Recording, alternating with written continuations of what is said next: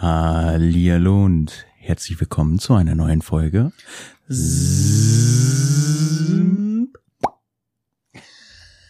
Ich muss sagen, ich bin, ich bin, das ist echt so ein Anfang, da bin ich immer wieder stolz auf uns. Ja. Also zum, zum einen, dass du echt im Vergleich zu unseren ersten Aufnahmen um Längen besser geworden bist im Vor allem, weil er einfach so aus einem kreativen Nichts entstanden ist, weil wir einfach nicht in der Lage sind, einen Jingle zu machen.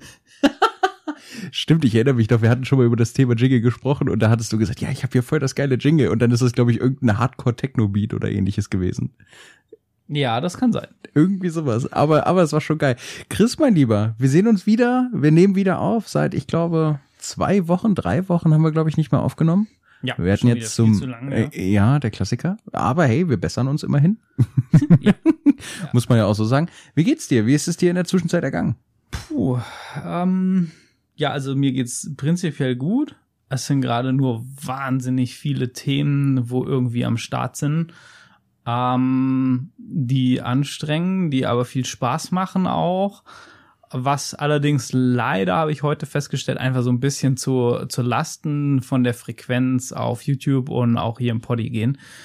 Ähm, ja, der eine oder andere hat's vielleicht mitbekommen und so. Wir haben so ein kleines Elektro-Abenteuer-Special im Electric Ride Park organisiert. Da werden wir im Nachgang noch, ähm, noch berichten. Und ansonsten sind noch so ganz viele Sachen, wo ich noch gar nicht so viel erzählen kann. Ich, also ich arbeite gerade dran, einen Online-Shop aufzubauen ähm, mit dem Prototypen für diesen äh, Umbaukit für die Afrika-Twin oder was dann eine, eine Kleinserie ist zu viel gesagt, aber was man dann da doch. Zumindest ähm, jeder, der möchte und so äh, erwerben kann und all solche Sachen. Und ja, noch ganz viele andere Projekte, wo ich aber gerade noch gar nicht so viel dazu sagen will, weil die alle noch nicht spruchreich sind, aber was halt super viel Vorbereitung und, und Zeit in Anspruch nimmt. Und äh, ja, also von dem her bin ich gerade so ein bisschen, wo ich denke, so, okay, Chris, nein, du hast zwar Ideen, aber du darfst kein neues Projekt anfangen, aus. Es ist wirklich Ähm, schlimm. Ja, genau. Und ansonsten, ach doch, was anläuft langsam, ist die ähm, Vorbereitung für einen Transitalia-Marathon. Was bei mir natürlich nur auf eine Art und Weise anfangen kann. Ich baue die Afrika-Twin fast komplett auseinander. Oder was heißt komplett? Ja, doch, also schon einiges. Der Motor bleibt drin, ähm, das ist schon mal gut. und äh, ja, und Oh, der nächste Kabelbrand ist incoming. ja, nee, an der Elektrik hat das fast nichts zu tun. Oh, es ist Aber so auch nur fast. einfach. Es ist so richtig dumm. Manchmal, weißt du, manchmal, da hasse ich mich selber so ein bisschen. Aber Ah, das fällt dir jetzt auch auf. Ich muss, Ja. ich, ich muss dazu sagen, Chris hatte mir geschrieben, irgendwann, und ich bekomme so, ich glaube, fünf oder sechs ähm, WhatsApp-Nachrichten, wo dann einfach nur drin steht, äh, das ist alles scheiße, die Beta hat mich komplett versaut, ich war im, ich war im Gelände, das war irgendwie das- nicht oh dasselbe. Gott, ja, meine Fresse, ey. ja. Vor allem der Witz ist ja, da ist ja dann noch die Schraube vom Auspuff abgefallen, so dass mein DB-Killer fast rausgefallen ist. Dass ich den, weil ich irgendwie nichts anderes dabei hatte, dann mit irgendwelchen, ich weiß gar nicht, irgendwelchen Drahtstücken festgekeilt hatte, weil ich nicht ohne DB-Killer rumfahren wollte und mein eigentlicher Trainingstag nicht funktioniert hat. Und es hat sich auch fest, ja, herausgestellt, dass die Afrika-Twin nicht so über irgendwelche Bodenwellen geprügelt werden möchte wie, wie die Beta. Welch ein Wunder. Ja, wundert mich wirklich. Es war Das aber, heißt, wir brauchen jetzt einfach ein anderes Fahrwerk. statt, statt dass du dich einfach dran gewöhnst und lernst in deinem Kopf einfach zu unterscheiden zwischen Afrika-Twin und Beta und dementsprechend auch die jeweiligen Einsatzbereiche und dass man halt auch gewisse andere Sachen erwarten sollte. Nein, du baust dir jetzt ein anderes Fahrwerk ein. Finde ich aber, finde find ich okay. Ist, ist nachvollziehbar. Variante wäre auch sicherlich eine Option. Vielleicht um so ein bisschen Kosten zu sparen. Ja. Ja, wo, wobei ich, ich jetzt ja schon, ich bin ja jetzt schon, also ich ich mache nichts am Federbein Großes. Nur Gabel. Chris. Okay, ich mache dieses Jahr nichts am Federbein. Chris. Du bist sparsam. Alter. Welche Bestellung ist denn vor nicht allzu langer Zeit bei dir eingetrudelt, die eventuell was mit Geländefahren zu tun hat und eventuell was mit Navigation? Ich weiß nicht, was du meinst. Ich, dachte, du spielst gerade drauf an, dass die Bestellung von Buano Racing wohl am 14. kommt. Siehst du, die wollte ich, die wollte ich gar nicht ansprechen, weil ich mir unsicher war, was da nochmal genau drin enthalten war. Also ich habe es einfach verdrängt mittlerweile, was ich da alles für eine Scheiße bin. Egal. Ach, als du mir erzählt hast, bevor du es kaufen wolltest, warst du eigentlich total überzeugt davon, muss ich dazu sagen. Ich, bin ich auch immer noch, ja.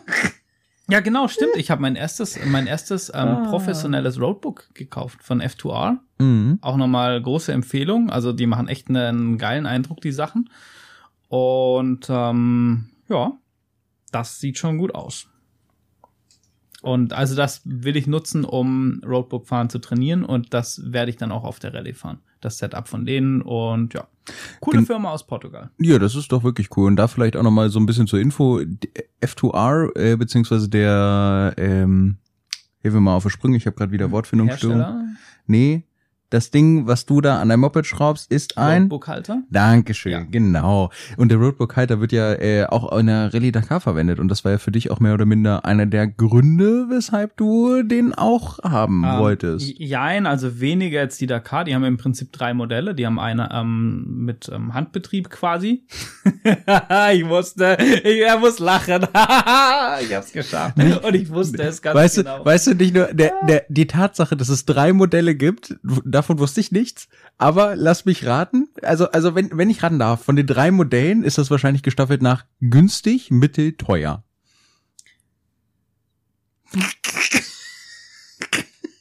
Also, ich, ich, möchte, ich möchte es so sagen, die, die, die drei Modelle sind nach Funktion gestaffelt.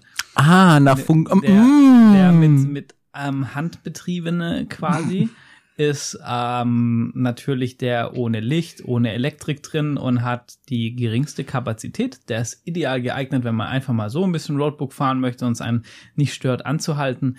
Dann gibt's den RB750 dass. Natürlich kennst du die genaue Produktbeschreibung oder Modellbeschreibung. Natürlich. Für mich wäre das Roadbook Halter 1, 2 und 3. Also ich bin echt ein schlimmer, schlimmer Nerd, fällt mir gerade auf. Also richtig kaputt, ey. Okay, weißt du? okay, äh, na, wir wollen, wir wollen darin gar nee, nicht. Weißt du, was das Schlimme ist? Wenn du mich jetzt nach dem Geburtsdatum von meinen Eltern fragen würdest, Kann dann ich kann ich nicht es nicht sagen. Nicht. Aber wie so ein blöder Roadbook halt. Ah ja, das ist der und der von der anderen Firma, das ist der Modellcode. Ja, das ist aber die RD07. Ey, das, was stimmt mit mir nicht? Also, Also, also um, um es kurz zu machen, du hast die teuerste Version gekauft. genau, aber nicht, nicht weil die Das genaue kam viel zu schnell. Scheiße. Alles gut. Aber nicht, weil es Rallye Dakar mitgefahren ist, sondern weil. Hör auf zu lachen, während ich es mir schön rede. Oh Gott, sowas kannst du doch nicht sagen, wenn ich gerade Wasser im Mund habe. Oh Gott, ist das herrlich. Nein, einfach, einfach weil es mir empfohlen wurde im Forum. Das macht's schlimmer. Das ist ja noch viel Nein, schlimmer. nein, nein. Also nein, es ist viel besser, muss man Ja, dazu es ist sagen. viel besser. Es ist nee, der, wirklich der, der tatsächliche Grund war, dass ich ähm, mich sogar mit dem Veranstalter von der Rallye Breslau und mit Leuten, wo die Rallye Breslau mitgefahren sind, in Verbindung gesetzt habe und gefragt habe, wie groß sind die Roadbooks, weil letzten Endes ist alles nicht so wichtig. Entscheidend ist die Kapazität, wie viel Meter Papierrolle geht rein. Und da ist der, der, den ich jetzt habe, einfach nochmal deutlich mehr, ähm, was da an Kapazität reingeht. Und das war letzten Endes der ausschlaggebende Grund. Plus, du brauchst für die Breslau, weil die mittlerweile ein, eventuell sogar zwei Nachtstages haben, brauchst du auf jeden Fall eine Beleuchtung im Roadbook. Und die ist da mit dabei.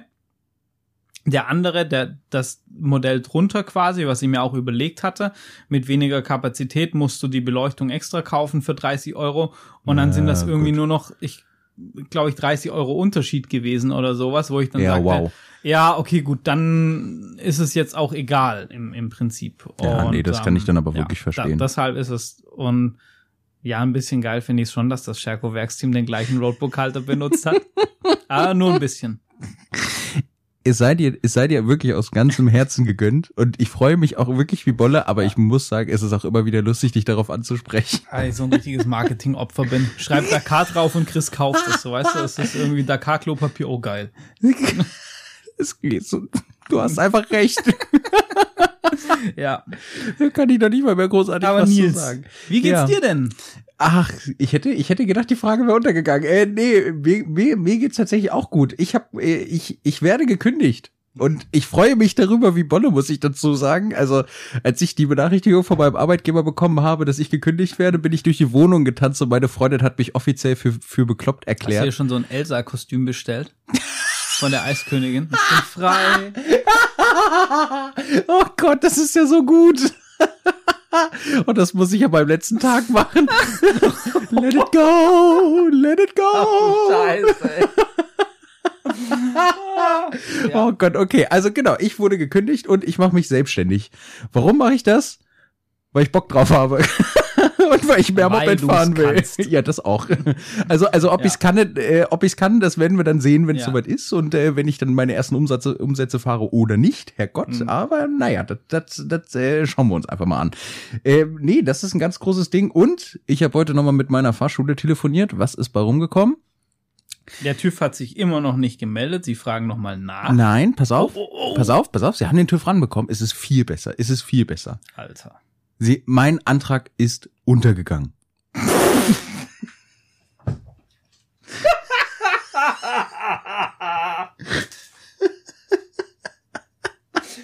Alter. Al- nee. Doch, doch, wirklich. Ich habe mit, ich hab mit der Sekretärin Ey, von der ganz ehrlich, dafür müsste dir der TÜV aber jetzt einfach schon aus, einfach aus, aus Gründen die Prüfungsgebühren für die Theorieprüfung erlassen oder so ein Scheiß. viel, viel, viel geiler. Dann habe ich gefragt, okay, also das war so das eine, weil da bin ich ja sehr offen. Da sage ich dann ja einfach, okay, weißt du was, shit happens, ist mir egal, ich weiß zumindest, woran ich bin. So, dann ist es halb so Mhm. wild. Habe ich dann gefragt, ähm, ja, wann, dann, dann hat die Bürofrau von der Fahrschule sagt zu mir, eine ganz liebe, nette Dame, die, die kennt mich auch schon, wir sind schon per Du. Und alles schön, weil ich da so oft angerufen habe, hat sie dazu, hat sie dann gesagt, ja, ähm, sie haben es jetzt aufgenommen und bearbeiten das und das kommt nächste, na, über, na, na, vielleicht so in drei Wochen. Es ist einfach so ja, unfassbar. wa- was, was dauert Ey, da so? ich habe keinen blassen Schimmer. Entweder macht gefühlt halb Deutschland jetzt Führerschein, was mich tatsächlich nicht wundern würde, Mhm. weil die Fahrschullehrer, die fahren wohl rund um die Uhr einfach irgendwelche Termine oder die sind wohl voll ohne Ende mit, mit äh, Praxisstunden.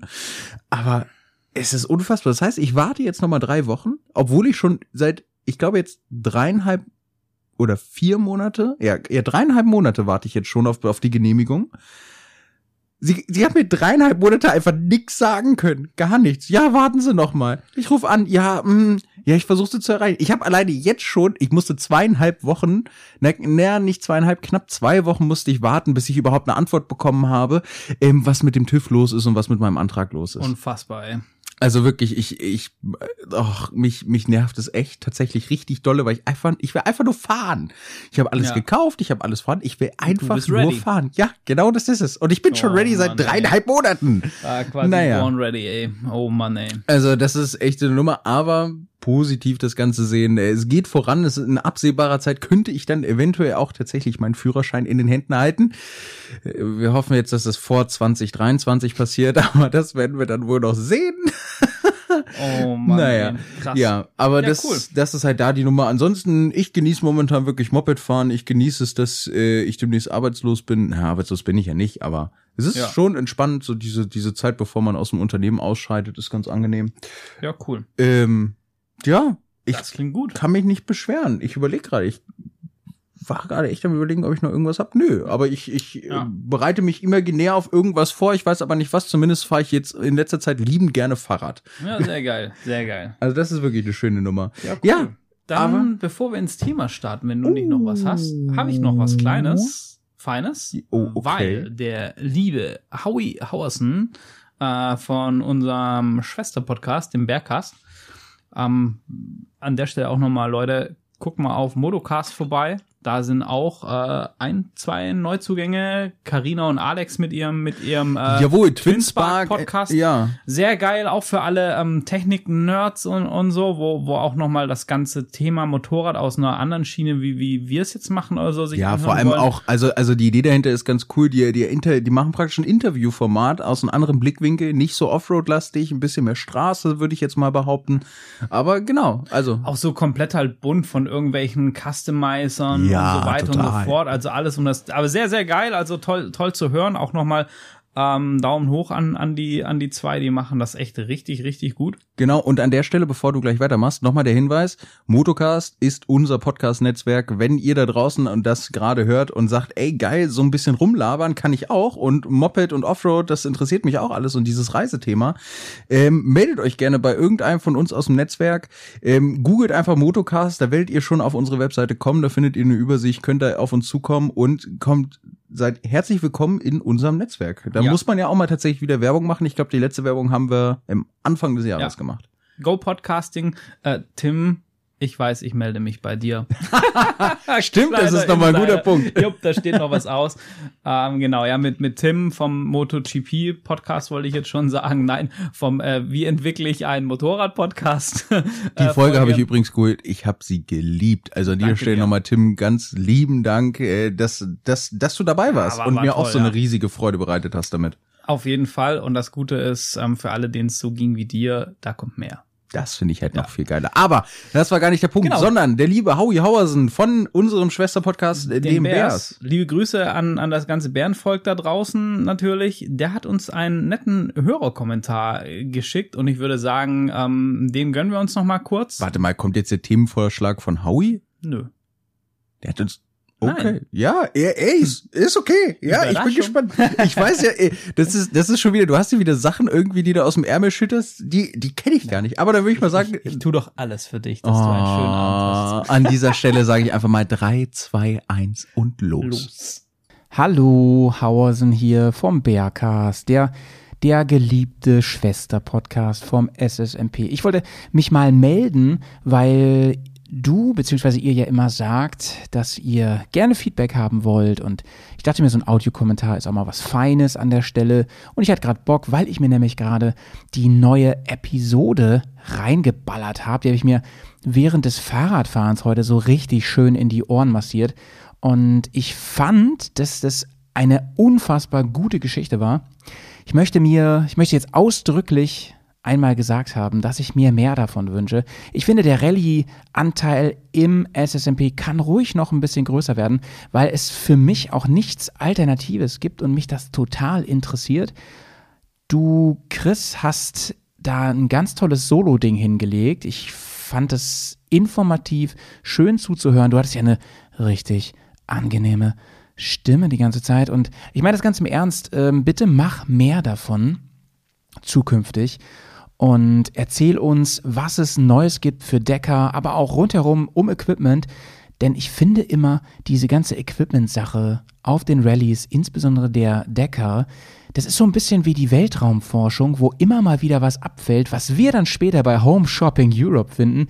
Äh, konkret die ganze Airbag-Geschichte, mal sehen, was aus dieser Dämpfergeschichte mit den Navitürmen wird und, und, und. Das schauen wir uns mal an. Oder die von dir angesprochene Tendenz hin zu alternativen Energien, auch diese Wasserstoffnummer, finde ich super interessant. Ich persönlich glaube da übrigens nicht dran. Viel zu schwer, viel zu schwierig. Du hast es ja in Ansätzen auch skizziert. Zumindest ist, die Technologie jetzt noch so, dass im Prinzip aus Wasserstoff ein, eine Batterie aufgeladen oder ein E-Motor angetrieben wird. Es gibt da auch schon Direktkonzepte und so, ist aber unfassbar, also ist, ist zu schwer, zu groß, mag sich ja nochmal ändern, halte ich aber in der nächsten Zeit für. Also ich, ich setze mich ja viel mit dieser E-Geschichte auseinander, halte ich für unrealistisch, ist wirklich meines Erachtens eher so ein Ding für tatsächlich große große äh, Transportmittel wie vielleicht Flugzeuge, LKWs oder sowas in der Art. Naja, ansonsten super spannend und interessant. Ich wollte meine Meinung noch mal kurz hier droppen zu den neuesten Entwicklungen hinsichtlich der Planung von Dakar 2022. Ich finde diese ganze Tendenz hin, ein bisschen ins Retro, ein bisschen back to the roots, zu schauen, wo ist eigentlich der Kern, wie können wir uns auch die, die Kernzuschauerschaft erhalten, finde ich großartig, finde ich richtig, richtig gut, die ganzen Überlegungen, die da drin sind. Aber Äh, achso, und was auch sehr, sehr gefallen hat, mir die Idee mit der Classic überhaupt, also mit den alten Fahrzeugen, das holt mich natürlich als alten Decker-Fan ganz besonders ab. Cool wäre auch, wenn alte Helden damit fahren würden. Also nicht nur das alte Eisen, sondern auch die alten Opis und Omis, die schon mal mitgemacht haben. Wie cool wäre das nochmal, eine, ich weiß nicht wen, nochmal Jutta Kleinschmidt in einem Oldschool-Fahrzeug zu sehen und, und, und, wen es da alles gab. Es leben ja auch noch große Decker, Motorradhelden, auch die, also einige leben ja noch und auch die wünscht man sich nochmal irgendwie vor, also ich wünsche mir die nochmal vor der Kamera. Das Einzige, wo ich gedacht habe, ja, da bin ich auch wirklich, da bin ich, das ist mir ein bisschen aufgestoßen, ist diese Sache mit dem Transport, nur aus Imagegründen, nur aus, oder aus, nur aus Marketinggründen zu schauen, ja, ey, die müssen jetzt in der Hauptstadt da zu sehen sein und so weiter. Das spielt ja wieder den großen Teams in die Karten. Die kleinen Teams brauchen diese Pausen viel, viel mehr, um Equipment und auch Fahrer wieder auf Vordermann zu bringen. Das fällt dann auch wieder den großen viel einfacher. Das gleiche hast du ja auch angesprochen mit den knapp vorher bekannt gegebenen Roadbooks und so weiter. Ich finde, da muss man sich viel mehr darauf konzentrieren, um die Rally Decker auch in Zukunft spannend gestalten zu können und da nicht nur die ganz großen Läden vorne zu haben. So sehr ich Team Honda mag und Team KTM und die damit fahren Fahrer, die ja auch mal wieder jetzt rumgetauscht haben, hab da ja alles mitbekommen, muss ich sagen, cool wäre es, wenn auch kleine Teams, Einzelfahrer aufgrund eines äh, gut ausbalancierten Regel Reglements die Chance hätten, da irgendwie halbwegs vorne mitzufahren. Das ist ja im Moment überhaupt nicht so. Naja, das meine, meine äh, paar Cents zur letzten Folge. Macht weiter so, mach du, Chris, weiter so mit diesem Rally-Format. Ich finde, das funktioniert richtig gut, höre ich mir sehr, sehr gerne an. Liebste Grüße aus dem Bersiversum ins Simpsons Dingsversum. Liebe geht raus, bis bald. Ciao, euer Howie Hausen. Ja, Howie, vielen, vielen Dank an der Stelle und ähm, ich sag mal so, auch da kommt mehr. Also äh, ich habe, äh, ne, glaube schon zwei Seiten aufgeschrieben an Themen, ähm, wo wir dieses Rallye-Format mit mit füllen können. Entweder wir beide oder auch immer mal wieder als äh, Solo oder wie auch immer, wie sich das anbietet und so. Aber ja, also es kommt mehr Rallye-Content, zwangsläufig. Das erste, was mir in den Kopf gekommen ist, als ich Howies Stimme gehört habe, war Fuck, ich sollte mich mal wieder bei ihm melden. Wir haben noch eine gemeinsame Technikfolge offen. ah. Nein, aber äh, genau, auch von meiner Seite. Äh, lieben, lieben Dank. Ich würde es auch genauso unterschreiben. Also ich denke mal, so geht's vielen, ähm, weil man bei dir auch einfach diesen, diesen, ja, diese Liebe dahinter merkt, ne? Also ich, ich freue mich drauf. Also ja, auch gerne als Solo-Projekt. Also ich glaube, dir. da kannst du, da kannst du sehr viel Spaß mit haben. Ja, ja, auf jeden Fall. Also ich habe jetzt auch so, so als Idee einfach, weißt du, dass, dass man in diesem Format ähm, immer guckt, dass man so ein, zwei Rallyes mal vorstellt, die aktuell gerade laufen jetzt wäre das gerade aktuell die, die Rallye Kasachstan, wo, wo läuft und die Hellas Rallye, die ist ausgelaufen, würde sich zum Beispiel anbieten, dass man die einfach mal vorstellt, wo sind die, was sind das für Rallyes, wer fährt da so mit und, und so weiter und so fort. Und dann, dass man dann noch so ein bisschen ähm, Talk quasi hat über Equipment, über Navigation, ähm, dies, das und ähm, ja, einfach so, um um diese, diese Rallye-Welt, die ja, oder Rallye-Szene, die ja in Deutschland winzig, winzig, winzig klein ist. Was, also dagegen ist ja Trailfahren quasi ein Breitensport. ja, so kann man das aber tatsächlich sagen, ja. ähm, und, und ich fände das halt einfach spannend, ähm, da Optionen aufzuzeigen und, und Interesse zu wecken dafür. Und ja, genau. Ja. Kann ich nur unterschreiben. Ich finde es eine geile Idee. Also ich glaube, da, da wirst du auch sehr viel Anklang zu finden. Und ich weiß, irgendwann wirst du mitfahren, Rallye. Ja, aber weißt du, was ich daran viel schöner finde? Hm? Dass es dich ärgern wird, dass ich besser fahren werde als du. Puh, der hat gesessen. Nein, well. jetzt, jetzt muss ich einfach nur sticheln. Ich, ich, ich glaube, wenn du einmal wirklich in den Drive drin bist und sich das alles bei dir auch so darauf ausgerichtet hat und alles eingependelt hat, dann ähm, ja.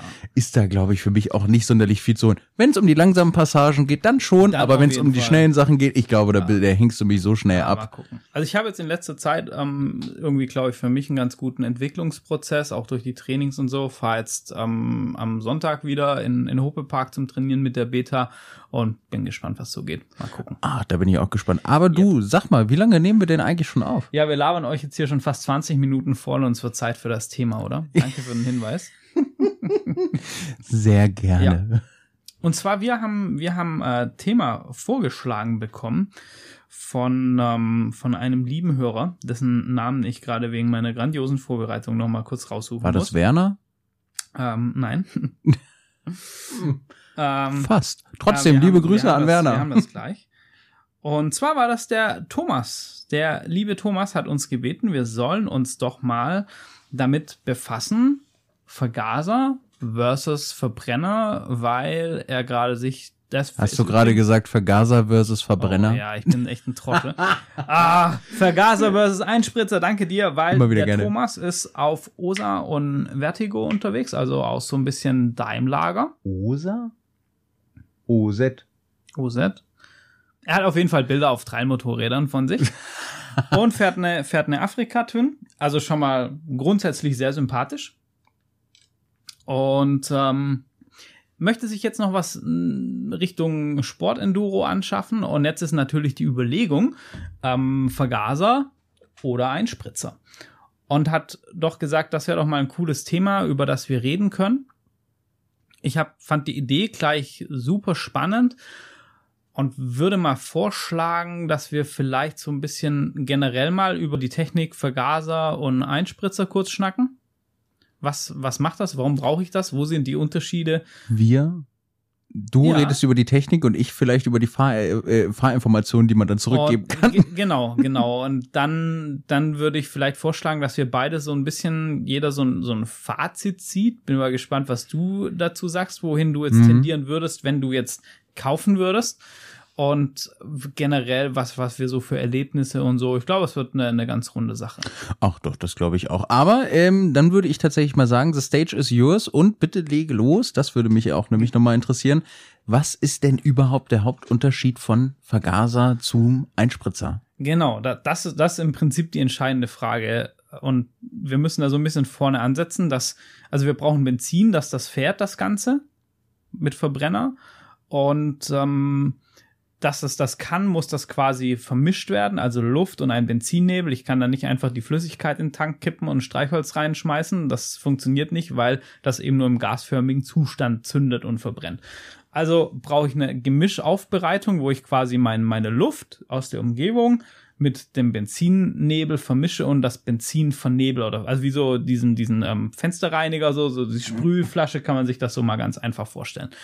Und aber jetzt nicht, dass ihr hier anfangt mit Benzin und Sprühflaschen und na, lass das. Das ist, Du geht kannst nicht ja ein gut. Feuerzeug drunter halten, müsste auch Puff machen. Ja, macht Puff. Es, lasst es einfach. Guter Punkt. Ja. Ähm, Sicherheitshinweise hier.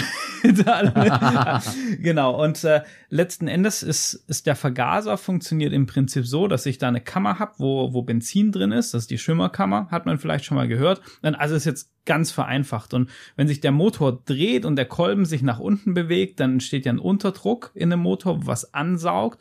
Und dieser, dieser Luftstrom, der zieht dann quasi das Benzin aus der Schwimmerkammer hoch durch die Hauptdüse, wo es vernebelt wird und zieht dann das Benzin-Luftgemisch in die Verbrennerkammer. Also es ist jetzt wirklich ganz, ganz basic und einfach, wie so ein Vergaser funktioniert. Und ähm, umso schneller der Motor dreht natürlich, umso mehr Hübe macht eben der Kolben und wird dann diese Luft immer schneller angesaugt und durch die Drosselklappenstellung am, am Gas, also praktisch, ähm, wenn ich am Gasgriff ganz aufdrehe, dann ist der Schieber im Vergaser ganz offen, das ist die Drossel oder die Klappe eben Drosselklappe, wie der Name schon sagt, und umso mehr Benzin-Luftgemisch kann rein, umso mehr Energie kommt im Motor und der Motor dreht hoch. So mal ganz, ganz grob erklärt. Und beim Einspritzer entfällt dieses komplette, die Luftmenge ähm, wird angesaugt und saugt mein Benzin dann durch so eine Düse und so weiter und so fort. Das entfällt alles komplett. Ähm, sondern mein Motor weiß genau, also über eine Lambda-Sonde zum Beispiel ähm, und diversen anderen Sensoren, ich habe die und die Luftmenge und ich äh, bin jetzt kalt und ich muss jetzt angehen. Und dann weiß der Motor, die, diese Recheneinheit quasi, das Steuergerät, alles klar, ich brauche Spritmenge X. Und dann wird diese Spritmenge durch eine Benzinpumpe durch eine Düse eingespritzt. Da gibt's auch noch mal ein bisschen Unterschiede. Es gibt den Direkteinspritzmotor, den oder Direkteinspritzung, hat man vielleicht schon mal gehört. Wenn man äh, JP guckt, kennt man das auch. Sprich, wir spritzen direkt in den Brennraum ein. Da brauchen wir wahnsinnig hohe Drücke und so. Das ist auch technisch ein bisschen komplexer. Oder wir spritzen, haben eine Saugrohreinspritzung. Das ist das, was wir beim Motorrad haben, wo wir praktisch in den, kurz bevor es in den Brennraum geht, in den Kanal, wo wir vom Luftfiltergehäuse in den Motor gehen, da spritzen wir an dieser Brücke quasi ähm, das Benzin-Luft-Gemisch ein. Und die ganze Technik weiß ganz genau, wie viel Benzin wir brauchen, dass das jetzt optimal funktioniert. Ich finde, das hast du sehr schön erklärt. Tatsächlich auch der Schluss. Ich war, ja. ich war schon interessiert, wie du da jetzt runter äh, rauskommen willst, aber das ist perfekt. Genau. Wunderbar. Ich, ich, glaube, ja, das reicht auch erstmal so. Genau. Da vielleicht noch ein kleiner Hinweis. Ähm, Einspritzer, ein doch, Einspritzer und äh, Vergaser gibt es mittlerweile bei Zweitaktern sowie auch bei Viertaktern. Genau, ja.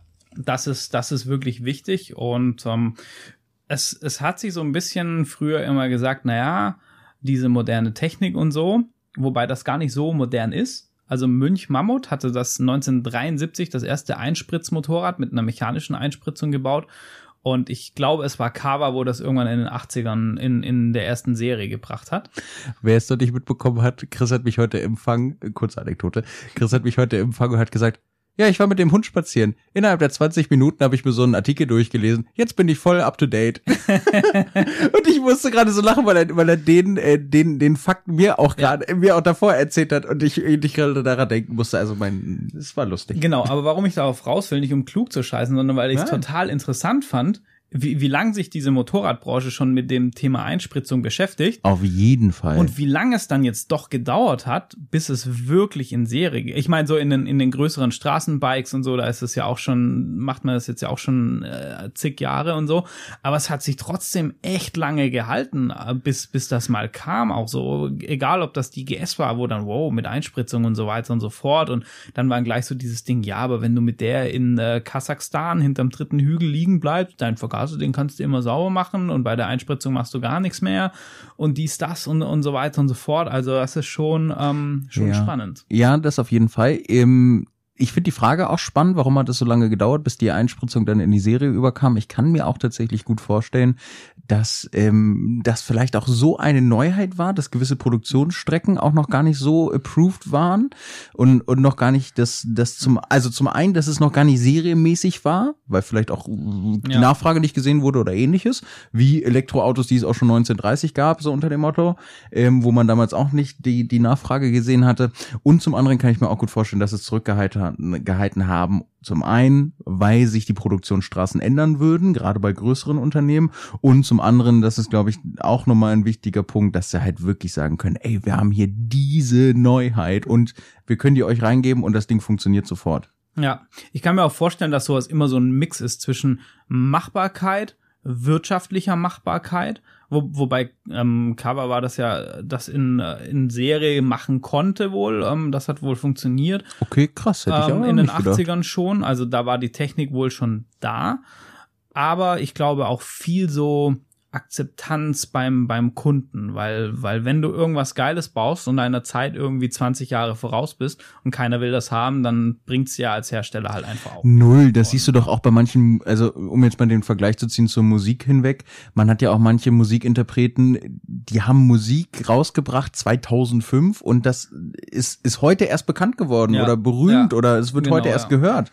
Und so ist das, glaube ich, wirklich. Und da muss man aber auch tatsächlich sagen, toi toi toi, asiatischer Raum, ich finde, die bringen immer mal wieder solche Sachen ja, raus, wo man denkt, stimmt, okay, ja. gut, äh, da ist die Zeit einfach noch nicht reif für. Vielleicht ja. war es ja auch wirklich so, ne? Also kann ja durchaus sein. Aber ich finde es genauso wie du extrem interessant, dass es das so früh schon gab. Genau.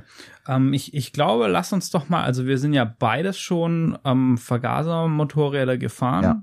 Ich habe auch noch, die Afrika-Twin ist ja auch ein Vergasermotorrad. Und wir sind beide schon und fahren beide auch aktuell Einspritzer. Ja.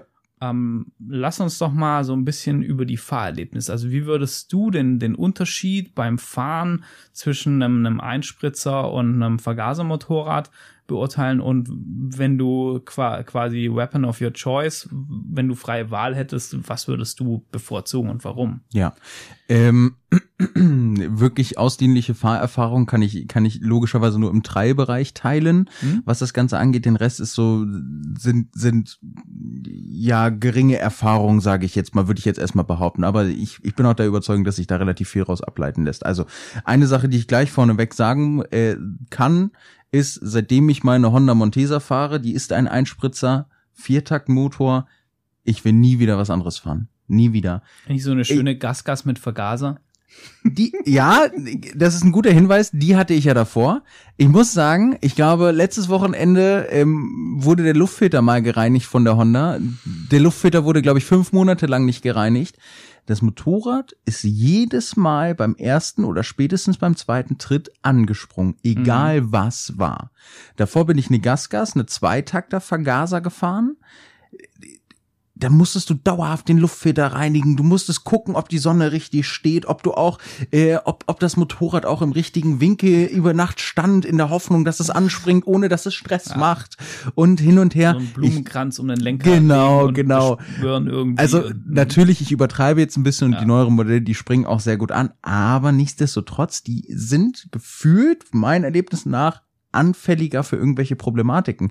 Und ich habe es jetzt so oft schon mitbekommen, dass ich aufs Moped-Gelände komme, bei uns zum Verein, ich das, ich mein Moped runternehme, Sprit auffülle, anmache, das Ding warm laufen lasse und losfahre und es mindestens eine Handvoll von Leuten gibt, die dann da stehen und erstmal zu Gott beten in der Hoffnung oder zu irgendwem anders beten, wie auch immer, in der Hoffnung, dass das Motorrad jetzt endlich mal anspringt. So unter dem Motto. Also es ist deshalb meine Weapon of Choice ist auf jeden Fall eine viertakte Einspritzung. Ja. Lustigerweise auch im Enduro-Bereich, weil ich mhm. da auch viel drüber nachgedacht habe. Ähm, wenn, wenn wir jetzt aber über den Zweitaktbereich reden, muss ich interessanterweise sagen, bin ich für einen Zweitakter Vergaser. Ja? Ja, auf, genau aus dem Grund, den du vorhin lustigerweise genannt hast. Äh, wenn irgendwas an der Zweitakter nicht funktioniert und es liegt tatsächlich am Motor oder irgendwo, dann weiß man ganz genau, okay, Vergaser auf, ausbauen, meistens hilft das schon. Bei den Zweitaktmotoren, die ich kenne, gibt es auch im Vergaser immer verschiedenste Möglichkeiten, den darüber zu tun. Der Motor ist ein bisschen leichter, ist nicht allzu kompliziert aufge aufgebaut. Das heißt, so ein Laie wie ich hat ein gewisses Grundverständnis mhm. davon. Ist es günstiger, wenn man da auch vielleicht noch mal Sachen machen möchte in Form von anderen Kopf drauf machen oder oder oder oder anderen Zylinder reinbauen. Das ist bei der Einspritzer sehr kompliziert geworden. Das macht man auch nicht ebenso. Und bei der Zweitakt da äh, zahlt so 150 Euro für einen neuen Zylinderkopf im Treibereich ja, ja. für einen neuen Zylinderkopf und den hast du innerhalb von wenn nicht nur vielleicht gerade mal so einer Stunde eingebaut. Vielleicht sogar noch weniger, wenn du gut bist. Also das ist für mich halt ganz klar der Punkt. Viertakter Einspritzer finde ich absolut geil. Wenn ich gezwungen bin, eine Zweitakte zu fahren, würde ich den Vergaser nehmen, aber auch nur deshalb, weil das, was ich mitbekommen habe und von meinem Bauchgefühl her, ist, habe ich das Gefühl, dass die Zweitakter Einspritzer im Enduro sowie im Treibereich einfach nicht so ausgereift sind, als dass sie wirklich einen großen Unterschied machen.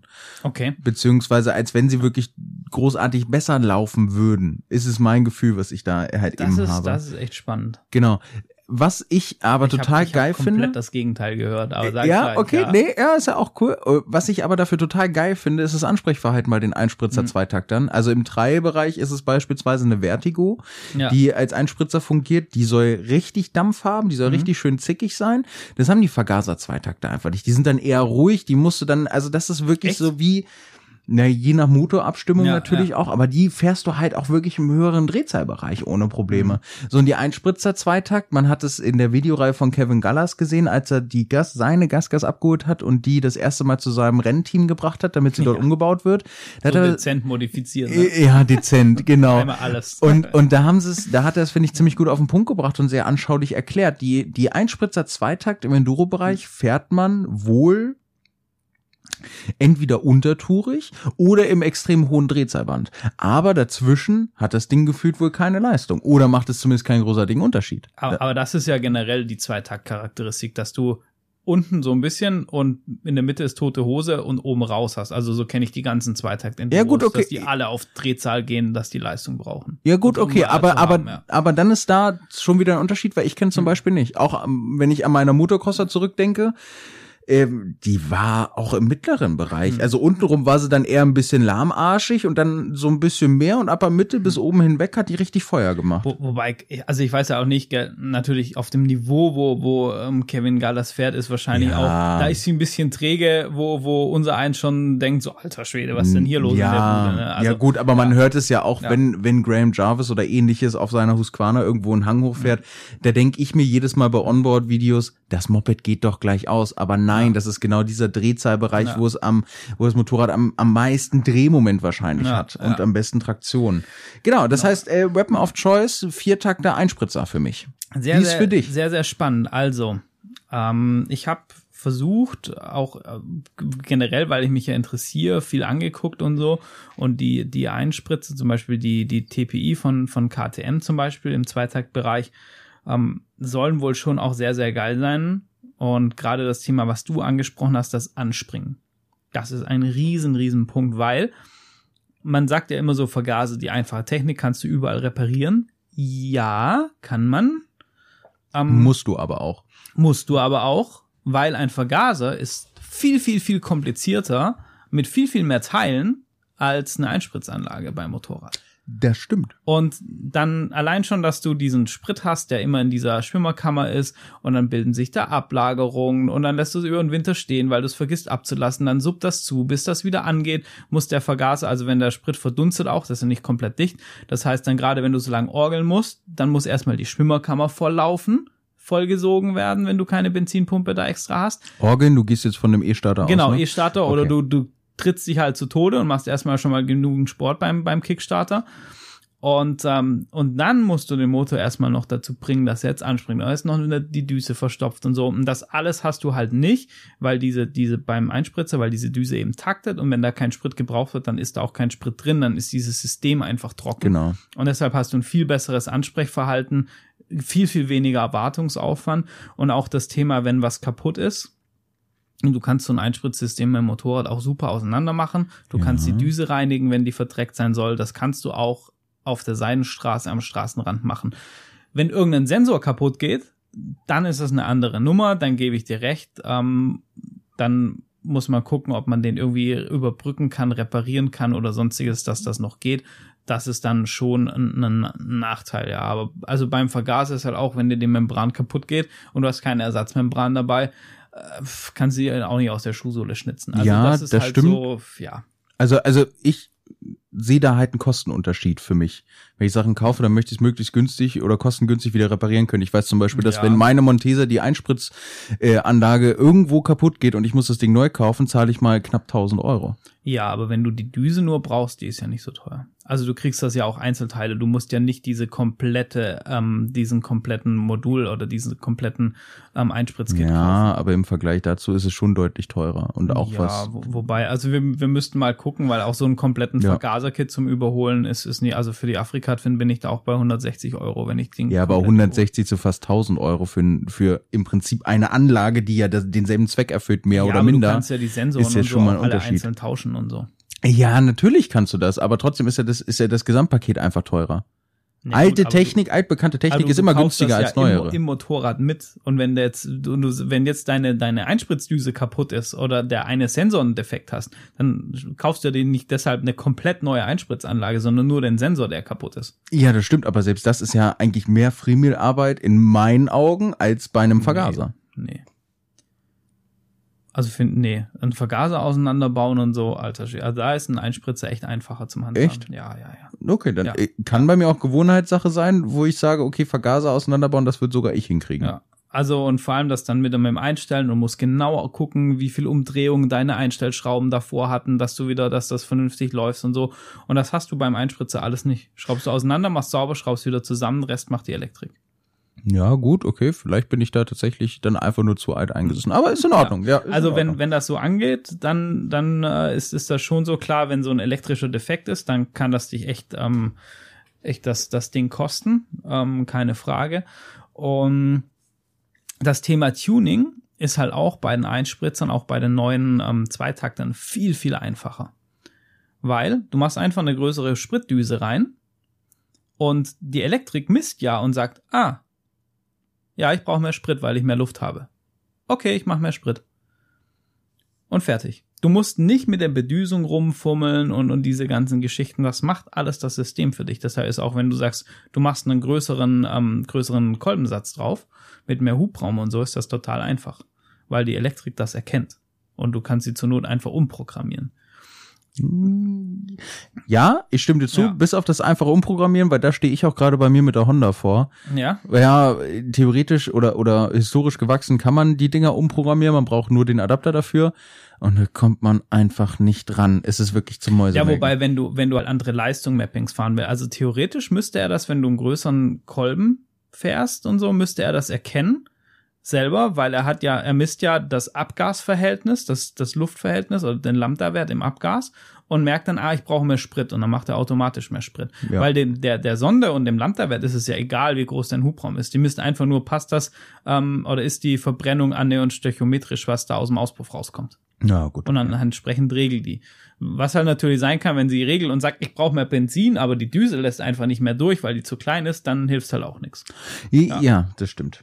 Also schon sehr, sehr, sehr interessant, das, das Ganze. Und ähm, zu Zweitaktern muss ich aber auch fairerweise dazu sagen, kann ich überhaupt nichts sagen, weil ich fast noch nie Zweitakter gefahren Ja, bin, gut. weil ich auch echt so ein Viertaktboy bin, weil ich mich irgendwie, ich kann mich damit nicht anfreunden. Das liegt Nein. aber nicht, weil das schlecht ist, sondern einfach, weil ich irgendwie zu dämlich bin oder so. Keine Ahnung. Ich, ich fühle mich mit dem Viertakter einfach wohler. Ist so. Ist bescheuert, aber ähm, ist halt so.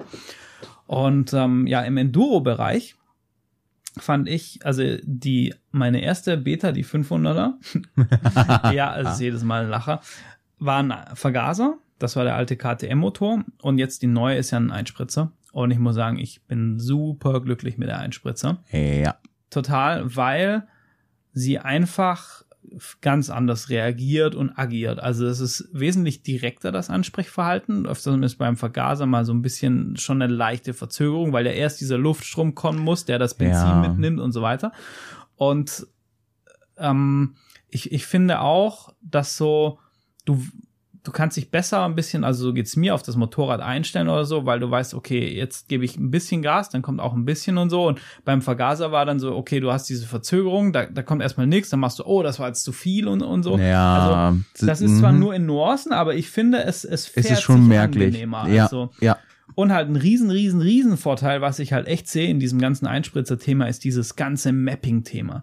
Ich bin jetzt echt Ja. kein Fan, wo sagt, ich brauche ein Motorrad mit zehn Fahrmodi für Regen und Rennstrecke und für Sonnenschein und für keine Ahnung, was weiß ich was. Das bin ich jetzt absolut nicht. Aber gerade im Enduro-Bereich, dass ich sagen kann, ich habe irgendwie zwei Mappings auf der Kiste, ein entspannteres und ein aggressives oder so, finde ich halt einfach mega, mega gut. Zum einen für mich als Einsteiger, weil ich sage, ich dümpel mit dem entspannten Mapping rum, weiß, die Kiste kann auch viel, viel mehr, wenn ich die. Leistung brauche.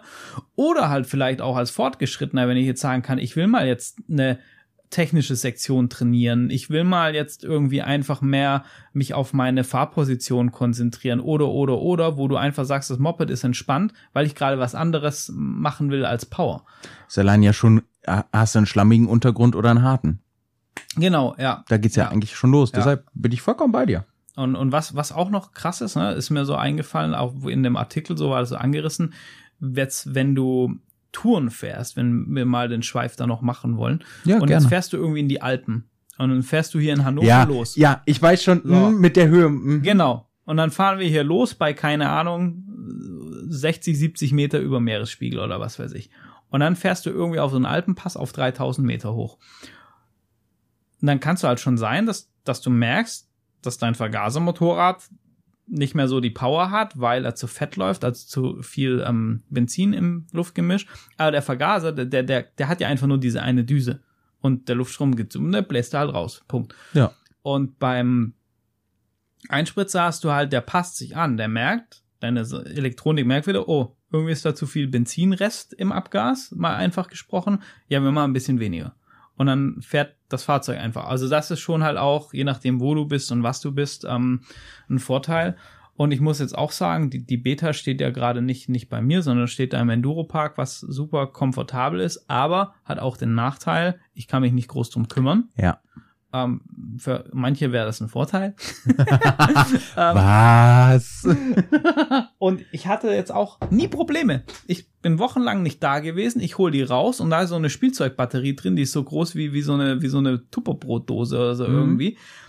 Drück drauf und es läuft. Und es, ging jedes Mal an. Bei Ja. der Afrika-Twin, die steht und dann musst du erstmal wieder so ein bisschen mit, dem- mit dem Elektrostarter spielen, bis die Sprit zieht und dies, das und so weiter und so fort. Und, und dann braucht ihr einfach einen Moment. Und zack, drückst du drauf, anfährt. Das, ist, halt einfach, echt ein, ein Punkt. da muss ich aber auch sagen, das liebe ich tatsächlich auch an meiner Montesa. Egal was ist, no matter what, das Ding läuft einfach. Also es ist wie der VW Käfer damals. Er läuft und läuft und läuft und läuft und läuft. Hm. Es ist so. Genau. Und, und deshalb, also wenn ich die freie Wahl hätte, würde ich auch auf, auf Einspritze Viertakt gehen bei, bei der Enduro. Ich glaube, anders sieht's aber noch mal aus, wenn, wenn du gebraucht kaufen musst. Ja. oder willst oder wie, wie auch immer. Ähm, weil, weil dann ist es halt einfach eine, eine Budgetfrage. Da habe ich Ja. mir auch nochmal Gedanken gemacht. Und das ist halt super, super schwierig, gerade im Sport-Enduro-Bereich, Oh ja. weil du halt ganz, ganz viel bekommst. Du bekommst auch, keine Ahnung, irgendeine Sport-Enduro für zweieinhalb Scheine. Die hat dann aber halt schon gelebt. Ne? Das ist Ja, dann eher wie so, wie wenn du so ein, so ein, so ein Rockstar aus den 80ern irgendwie datest, der halt schon irgendwie so dieses Sex, Drugs, Rock'n'Roll äh, komplett mitgemacht hat. In der Regel. Natürlich gibt's da auch Ausnahmen, die super gepflegt sind, wo super danach geguckt wurden und Na, so, klar. gar keine Frage. Ähm, aber worauf ich halt so ein bisschen raus will, wenn du ein fixes Budget hast und dann die Wahl hast, dann würde ich lieber einen etwas älteren, gut gepflegten Vergasermotor nehmen, als einen neuen, aber vielleicht nicht so geil gepflegten und runtergerissenen oder neueren ähm, Einspritzmotor, weil ich dann halt auch sage, da, das hört sich jetzt, unser Plädoyer war definitiv für Einspritzung, Ja. aber auch mit einem Vergasermoped und einer Vergaser-Enduro kannst du toll fahren, kannst du super Spaß haben. Das mit dem Vergaser und so ist auch alles nicht so wild. Da gibt's auch Benzinsystemreiniger, wo da viel helfen können, dass du es nicht jedes Mal auseinanderbauen musst und so. Und auch mit der Afrika, ich habe das Moped jetzt seit oh, lang? Neun Jahren oder so. Ja, und ich- ich habe den mhm. Vergaser noch nie auseinandergebaut und, und die läuft gut und, und alles und so. Also es ist jetzt auch nicht so Dramas, dass du da irgendwie, keine Ahnung, äh, dreimal im Jahr den Vergaser auseinanderbauen musst. Ja, gut. So, das, das muss man auch mal an der Stelle sagen. Und deshalb wäre so ganz klar, wenn ich jetzt sage, ich habe nur ein Budget, dann lieber einen guten, gepflegten Vergaser mit vielleicht ein bisschen weniger Stunden, wo, wo alles Taco ist, als zu sagen, ich muss jetzt unbedingt einen Einspritzer kaufen, weil, weil es ist jetzt nicht, dass das schlechte Motorräder sind. Auf gar keinen Fall. Ja, also ich finde, da hast du, da, da hast du ein sehr, sehr wichtiges Thema nochmal mit angeschnitten. Ich habe ja so eine, so eine Vorliebe für die alten Huserbergs, diese Noch FE geile 450. Mopeds, ey, ich, einfach, ich, ich ja. kann mir aber auch nicht erklären, warum. Ich finde Ja, die halt einfach geil geil. ist, ja. du? Ja, es ist, es ist wirklich so, es ist einfach geil, das ist der einzige Grund. Und ähm, da hat man ja aber genau dasselbe Spielchen. Ich meine, ne, die Huserberg, gerade auch die älteren, die sind ja dafür bekannt, dass sie ein Trecker sind. Das Ja, sind die Dinger. Geil, ja. Aber das, was du gesagt hast, sie sind günstig. Wenn irgendwas daran kaputt geht, kannst du im Worst Case verhältnismäßig günstig halt auch noch die Teile ranbekommen. Einfach aufgrund dessen, weil so, so ein scheiß kleine Teile findest du überall in jeder Ecke. Da gehst du bei eBay rein, da wird irgendwas geschlachtet. Die Vergaser sind halt einfach so dolle im Gebrauchtmarkt drin, dass man Ja. im Zweifelsfall immer irgendwas findet, wo, was einem nützlich ist, kostengünstig. Genau. Wenn einem Geld egal ist, bin ich zu 100% bei dir. Einspritzer, no matter what, ob jetzt Zweitakt oder Viertakt, das ist dann halt persönliches Gusto Ja, und dann darüber zu gehen. Aber man sieht es ja auch, die Einspritzermotoren, die gut gepflegt sind, die kosten alle 4000, 5000 aufwärts. Wenn- überhaupt, Enduros sind gerade wieder so sauteuer geworden, weil Ja. die alle lange Lieferzeiten Ja. haben und Ja. halt auch irgendwie gefühlt durch Corona jeder gesagt hat, ey geil, Individualsport oder ich fahre Genau. illegal durch den Wald, was man natürlich nicht tun soll. Und, und deshalb, also auch hier, wo ich, wo ich meine Beta gekauft habe, die sind, die sind einfach leer gekauft. Die, die könnten noch mal zehn Dinger mehr verkaufen wahrscheinlich. Und das ist krass. Aber, aber die Werke und so, das, das kommt alles nicht hinterher. Du hast jetzt Wartezeiten. Bei mir war das ja schon irgendwie vier Monate oder ja, so. ich glaube. Und, und jetzt, als ich das letzte Mal da war, hat er gesagt, ja, sei froh, dass du dein Moped hast. Mittlerweile sind wir bei sechs Monaten und das wird nicht weniger und, und die Leute bestellen und so. Und das merkst du natürlich auch auf dem Gebrauchtmarkt. Ja, na klar. Auch so ähm, total krass, ähm, so Ja, die sind alle weg. Die, wo, ey, ganz früher, oder was heißt früher, vor Corona, hast du irgendwie so eine, so eine ich, SX50 heißt die, glaube ich, Ja, KTM ja, ja. oder so, diese kleinen Die Dinger, so, ich kenne mich hm. da nicht so aus. Und, und von Yamaha, die, die hast du für, keine Ahnung, für 1000 Euro oder so hast du die hinterhergeworfen bekommen, Oh, ja. teilweise so. Und, und, und jetzt, alter Schwede, die Preise haben sie mal einfach lässig verdoppelt am Gebrauchtmarkt. Neu kriegst du fast gar nichts. Ähm, Wahnsinn. Also total Wahnsinn. Also ich, ich sehe das ganz genauso. Es ist wirklich abartig, wie teuer das geworden ist. Da merkt man auch wieder diese, dieser Klassiker, ne? wenn der Markt irgendwo eine Limitierung erfährt, dann ist die Nachfrage auf einmal riesig. Und ich, ich glaube, wenn man wirklich, wenn man wirklich jetzt keinen Zeitdruck hat und man einfach nur im Kopf hat, okay, man will irgendwann nochmal so eine Enduro oder nochmal Moped holen. Ich glaube, das Beste, was du machen kannst, warte bis Corona vorbei ist, dann Ja. wartest du nochmal so ein halbes, dreiviertel Jahr oder ein Jahr und spätestens dann wird wahrscheinlich der gebrauchte Markt so im Keller sein von den Preisen, dass du wieder so eine so eine 50er für einen Taui hinterhergeworfen Ja, bekommst oder dass ja. du eine gescheite Enduro äh, auch für wieder drei oder 4.000 Ja. Euro bekommst, die die in einem guten Zustand ist oder okayen Zustand, Ja. sage ich mal. Wa- Was mir gerade noch einfällt, was vielleicht auch noch so ein Punkt ist, es kommt ja halt auch ultra drauf an, wenn du jetzt sagst, du willst dir eine Enduro kaufen, bist am überlegen, Einspritzer oder Vergaser, ähm, neben, neben deinem Budget, ist ja auch schon total die Frage, was ist dein Ziel damit? Ja. Willst du die auf den Hänger laden, um ab und zu, wenn du mit deinem Wohnmobil nach Frankreich fährst, dass da hinten drauf spackst und in Frankreich dann irgendwie ein bisschen durch die Berge und irgendwelche alten Straßen vom Zweiten Weltkrieg fährst? Ey, ganz ehrlich, ja, dann fährst du in die Berge hoch, aber dann hast du ja keinen Stress zum Enduro-Wandern oder so. Dann ist es halt einfach egal. Dann nimm das Motorrad, was du im besten Zustand bekommst, wo du dich von der Geometrie Genau. rauf wohlfühlst und was läuft und lass es einfach laufen, pfleg es und gut. Wenn du jetzt aber sagst, okay, pass auf, ähm, ich habe Wettbewerbsambitionen, ich will was weiß ich was mitfahren, ähm, da, dann musst du halt schon eher gucken, dass du die Technik fährst, die so up to date ist, plus minus, Ja. dass du, dass du irgendwo, dass du irgendwo da mitfahren kannst und auch mitschwimmen kannst in dem Feld. Wenn du Rallye fahren willst, dann ist es halt total wichtig. Da fällt mir gerade auf, von dem her war es eigentlich schon wieder falsch, wie ich das gemacht habe. Wo, wobei, nein, es kommen immer mehr Betas im Rallye-Segment an, was gut, ich auch cool finde. Aber dann, dann musst du dir halt eher Gedanken machen, okay, wa, was für eine Rallye ist das? Was fahren die Leute da? Wie, wie viele können mir gegebenenfalls mit Ersatzteilen aushelfen? Ja, klar, logisch. Ich meine, wenn du auf die Dakar kommst mit einer, mit einer KTM, ähm, Rallye-Bike, Werksrallye, dann sind da relativ viele Leute, die das gleiche Motorrad haben. Wenn du da mit, irgendeinem, keine Ahnung, wenn du da mit wenn du mit deiner Beta dahin fährst, Ja, beispielsweise. wobei- ja, also auch wenn die jetzt stimmt. im Kommen sind, aber Ja. deine Beta vielleicht vor Nee, zwei Beta Jahren. wäre, Beta wäre, nein, auch jetzt. Es ist, glaube ich, dieses Jahr keine Beta auf der Dakar mitgefahren. Was- ich persönlich, se- also falls Beta zuhört, macht mal ein Dakar-Team. Ich würde es hart feiern. Ich Scherko kriegt das auch hin. Das ist ein Argument, aber ich glaube, Sherco ist allgemein besser aufgestellt als Beta, was die finanzielle Seite angeht. Na, weiß ich nicht. Naja, Sherco, Scorpio, Electric Motion gehört damit dazu. Ja, die sind im. Trailbereich, Ja, die ja, sind im stimmt, Enduro. Von der Straße sind sie, glaube ich, nicht, aber. Also Beta darf mich auch gerne anrufen, wenn die da so Hilfe brauchen und so. Das ist ein Argument. Nein, aber ich, ich bin da voll und ganz bei dir. Man sollte wirklich Ja. immer gucken, was ist, was ist Sinn und Zweck des Einsatzes. Ähm, ich habe ja auch gesagt, ich will mir auf jeden Fall auch noch eine Enduro holen. Das ist dann einfach nur just for fun und ein bisschen rumdümpeln. Und ich glaube auch tatsächlich, dass es bei mir eventuell, entweder wird's eine, Ver doch, ich glaube, es wird eine Vergaser. Mhm. Entweder wird's eine AJP oder äh, es wird eine Huserberg werden. So sieht es aktuell aus. Ähm, aber da sage, da bin ich auch ganz ehrlich, irgendwann stellst du dich Ja. darauf ein und dann geht das. Man muss aber auch dazu sagen, man sieht es ja auch, wenn man jetzt von Manuel Lettenbichler die neuesten Videos auf dem Weberwerke YouTube-Channel Ja, sieht. ja. Alter Vater, was der da mit Billy Bolt und Co. gefahren ist. Also das ist schon, das ist eigentlich schon Dreifahren auf einer krass, Enduro. Oder? Ja. Das ist jenseits von Gut und Böse. Übrigens, Weberwerke fällt mir gerade ein. ja. Äh, wollte ich in dem Rallye-Special auch nochmal sagen, aber das passt gerade so gut. Von Zitzewitz? Genau, guck mal auf, auf den Kanal von Weberwerke. Da sind eh immer wieder echt coole Sachen drauf. Ja. Letzt hat er irgendwie so ein verrückter Kerl so einen 40-Meter-Sprung auf irgendeiner Motocross-Strecke mal gezogen. Das ist Nick Suri. Äh, da, da könnt ihr übrigens ganz dicke Shoutouts an, an Nick. Der Kerl ist momentan in Amerika und ist diese Saison das erste Mal Nee, das- Supercross das, Nee, das mitgefahren. war aber nicht Nick. Das war, Nein? der hieß, der hieß anders. Das war Kai?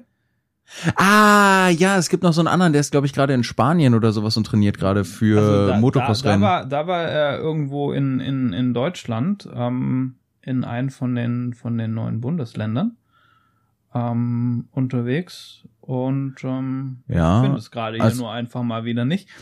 Äh, ja, ist auch egal.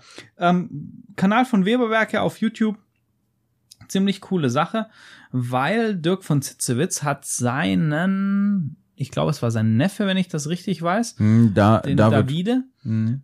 auf seiner, ich glaube, mit so die erste Rallye oder eine der ersten Rallye-Erfahrungen, die sind äh, die ähm, Hellas Rallye mitgefahren und die hatten einfach so ein, so ein ganz cooles Videotagebuch gemacht. Ja. Freut, also wer groß Fahrvideos erwartet und sowas, Ist es nicht. Ist es nicht, ganz, ganz wenig, auch nur von, von Dirk, der den Adventure Raid, also außerhalb der Wertung dann mitgefahren ist. Aber so viel ähm, rund um die Rallye außenrum, mal irgendwie zwischen den Etappen bei der Liaison angehalten, mit den Fahrern gequatscht, die erzählen, wie es denen gegangen ist. Ähm, du kriegst so ein bisschen mit, wie, wie dieser Tagesablauf ist und so. Ich finde das ganz nett gemacht. Ich finde auch, der, der Dirk ähm, ist einfach ein super sympathischer Dude. Und ähm, das lohnt sich auf jeden Fall, da mal reinzugucken, um so ein, ja, so ein bisschen Blick hinter die Kulissen kann man es äh, vielleicht nennen. Das passt ganz gut. Ja, das sehe Ja. ich aber ganz genauso. Also das kann ich auch nur empfehlen. Schaut euch da gerne mal so ein bisschen um. Da kommen sehr, sehr coole Videos. Das ist sehr interessant. Und ähm, mich, mich hat das Video-Tagebuch zum Beispiel gar nicht abgeholt. Aber das ist auch wieder vollkommen in Ordnung, weil ich halt auch für diesen Bereich einfach nicht so extrem brenne, wie du es tust. Ja, gut, das, mu das muss ich also- auch fairerweise dazu sagen. Es ist schon, ähm, schon nerdig. Also du musst schon, schon, ähm, ja. Es ist, man, man, man kann ja sagen, es ist ein Informationsvideo oder es ist mehr. Dominik Turi hat diesen 40 Ja, Nick. Suri, das ist Nick- das, was ich gesagt habe. Nick das ist Suri, genau das, was okay. ich erzählt habe. Und er ist nach Hat sich nicht so vorgestellt, äh, deshalb hatte ich ihn. Ja, er ist mittlerweile wohnt er in Amerika und er ist der zweite Deutsche, der jemals die äh, Supercross ähm, boah, Supercross Championship mitgefahren ist und in der 250er Klasse Mhm. und der wurde von Yamaha gesponsert, wird er immer noch, fährt jetzt hat jetzt vier 50er Mopeds bekommen und äh, fährt dieses Jahr ein paar Runden ähm, von den Nationals bei dem mit, also die normalen Motocross Meisterschaften. Mhm. Ja. Super geil, guckt euch wirklich das Tagebuch an. Es ist eh- also selten habe ich etwas zu Tode gefeiert. Der Kerl ist super sympathisch. Es macht richtig Spaß, ihm zuzugucken und ich, mich, mich freut es einfach so sehr, dass er es geschafft hat, da drüben Fuß zu fassen, Ja, total. dass er dort unterkommt und der lebt wirklich den Traum. Der wohnt auf einer Motocross-Strecke. Alter. Das musst du dir mal reinziehen. Gott, Und- was habe ich falsch gemacht? Und ey. es ist, es ist wirklich der Hammer. Ey, also es ist einfach nur geil. Er wohnt mit seinem kleinen Jack Russell Terrier, Bailey, äh, wohnt er da zusammen drüben in Amerika, ist voll fährt, Thema, ey. fährt den ganzen Tag, äh, naja, nicht den ganzen Tag, aber macht, ist, ist halt voll im, im, im Trainingsfokus, macht extrem viel Motocross, er fährt verdammt gut. Also es ist einfach nur weißt, was so ich da geil. Mhm. so krass fand, auch bei dem Video, wo ich diesen 40-Meter-Sprung gemacht habe, das ist so, aber ich glaube, da merkt man, dass ich halt so aus einem komplett anderen Universum komme. Ey, die Pros, die fahren halt alle mit Minimal Protection. Die haben Ja. irgendwelche Knieorthesen an, dass sie sich die Knie Ja. nicht zerscheppern und einen Helm und dann war's das. Manch einer vielleicht noch einen Brustpanzer, dass wenn dir ein Stein vom Nee, Vordermann auf nee, die, die haben, Brust ballert. die haben alle Brustpanzer, aber die Ja? haben diese ki kinetischen Brustpanzer, Okay, also heißt das? aber, aber die fahren nicht groß Body Protection Nein. oder so. Nein, nein, Und nein. ich komme da an, immer wie so, wie so, keine Ahnung, als ob ich so ein, so ein Turnierritter bin, The der zum Tjosten antritt, weißt du, mit so einer bunten Lanze Ja, auf dem ja, Pferd. Und ungefähr so komme ich im Vergleich zu denen ja, da Ja. sieht man halt, ne? Nein, aber ich, ich kann das voll und ganz verstehen. Aber für mich macht das, glaube ich, auch einfach Sinn. Weil ich du, es so ist viel auch Glück. gut. ja, das ist ein Argument, das muss stimmt. ich erst anders ja, komplizieren. ja, das ist richtig. Ähm, nee, aber ohne Scheiß, guck dir das mal an. Vor allem jetzt sein letztes Video ist auch auf dem Weberwerke-Channel. Da ähm, fährt er auch ein bisschen Motocross und zeigt er, wie er seine 450er aufbaut und da auch die ersten Fahrszenen. Das ist verdammt geil. Also es das ist ist wirklich schon, geil. ja. Wie er fährt, wie das aussieht, wie das Motorrad arbeiten muss und auch das Feedback, was er dazu gibt. Ja. Und ähm, der ist halt wirklich ein Strahlemann vor der Kamera. Er ist Ja, super nett, super nett, sympathisch nice, und das ja. macht richtig, also es macht richtig Spaß, das ähm, ja, das sich einfach anzugucken. Auch für mich, wo ich jetzt nicht so der Motocross-Fan bin, zugegebenermaßen, ist, also ich, ich gucke mir das auch mal gern an Ja. Und, und so, aber ist jetzt, ich, ja, ist jetzt einfach nicht so ganz mein Ding. Ja, ich kann es verstehen. Um, aber der macht echt Spaß zum Zugucken und vor allem finde ich, finde ich bei ihm, ich mag Fahrer, die eine geile Fahrtechnik haben. Ja. Das, das fand ich halt auch so bei den Dakar-Dingern, wenn du, wenn du siehst, wie Toby Price mit dem Bike arbeitet und so, das, Das ist ist halt einfach, und das ist bei ihm, ist das auch so, wo ich mir denke, Alter, wie, wie, was für ein Gefühl der hat. Das ist so eine Einheit einfach, wie, wie er mit diesem Motorrad und wenn du dann siehst, wie er diese, diesen Rebound von, von dem Fahrwerk einfach für sich nutzt und so, ist das so ist geil. so geil zum Sehen und, Und, und glaub das mir, dann wirst du schon, jetzt noch mehr Spaß haben, weil er hat noch mal einiges dazugelernt in Amerika. Ja, sehr geil, sehr Also geil. es ist wirklich ja. richtig geil. Ich kann es nur empfehlen. Aber wir sind abgedriftet, genau. Ähm, Vergaser oder Einspritzer, das ist die Das Frage. ist hier die Frage. Gru grundsätzlich muss man auch hier sagen, un also unsere Vorliebe ist, glaube ich, relativ gut klar geworden. Ja. Viertakter Einspritzer, Genau. was das Ganze angeht, ähm, hat einfach die Vorteile, die du auch genannt hast. Ne? Es ist direkt da da. Ich habe äh, nicht die großartigen Probleme, wenn ich das Moped mal drei Wochen stehen lasse, dann muss ich mich nicht drum kümmern, sondern drück drauf oder trete an und das Ding ist da und läuft. Nachteil ist natürlich teurer in der Anschaffung und wenn es jetzt wirklich darum geht, dass man einfach nur so ein bisschen rumdümpeln möchte und ein bisschen fahren möchte, hobbymäßig und vielleicht so in zwei, drei, vier Jahren mal überlegt, sich dann eine neue zu kaufen oder eine andere Enduro oder Dreimaschine oder oder oder, dann kann man wirklich sagen, dann kauft ihr eine Vergaser, die lässt dich auch nicht im Stich. Die meisten älteren Mopeds mit Vergaser das sind alte Trecker. Da kommst du den Hügel auf jeden Fall hoch und im Zweifelsfall, es liegt meistens nicht am, am Material, sondern meistens doch am Fahrer. Ja, das ist, das ist so ein schönes Fazit, ne? Das ist, ich schieb's ja gerne auf das Material und sage, nee, war, nein, Spaß. uh, know your limits. Und, aber ich, ich sehe das, ich sehe das genauso und kann das Fazit einfach nur unterstreichen. Vergasermotorräder können super viel Spaß machen. Ich persönlich würde vor allem im Sport-Enduro-Bereich gerade einfach auf, ähm, auf das Thema Einspritzung setzen. Und ähm, ja, aber es spricht nichts gegen einen guten, gepflegten Vergaser, wo er Null. sagt, ey, wenn ich ein solides Ding habe und ich persönlich würde dann halt nur auch sagen, gerade das ganze Thema Tuning, wenn ich einen Vergaser habe, der das gut läuft, a never touch a running system. Dito. Das, ich würde es einfach lassen Ja. und würde mich darüber freuen, dass das so ist und würde es ab und zu mit ein bisschen Benzinsystem reinigen, Tank kippen, um das Ganze zu pflegen und, und gut. Warte mal, never touch a running system. Was ist mit deiner Twin? Also,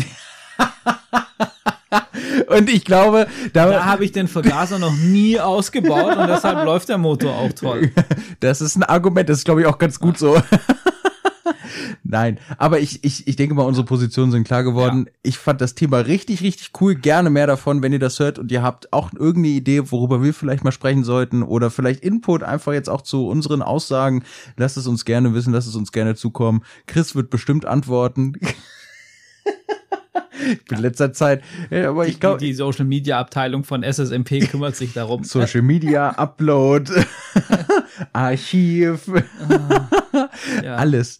Ja, stimmt. Chris Sauter für, Recher für Recherchen und Archiv. ich, ich, ich, ich meine, weißt du, ich glaube, dass der einfach nur, wenn ich, wenn ich den ganzen Quatsch nicht machen würde, also auch diese ganzen anderen Projekte außenrum Dein Kopf würde so, explodieren. Ja, das und ich, ich glaube, ich würde der Welt einfach nur hart auf den Nerv gehen. Aber das ist ja das Gute, das war der Das Grund, ist, weshalb ja. wir den Podcast Ja. ins Leben gerufen haben. Jo, Auch herrlich. Aber ich würde sagen, Chris, es war mir wieder eine Freude, mit dir gemeinsam aufzunehmen. auf jeden Fall, mein Lieber. Und ich würde sagen, wir hören uns bald wieder. Bleibt gesund, macht es gut. Genau so sieht's aus. Bis dann. ciao. ciao.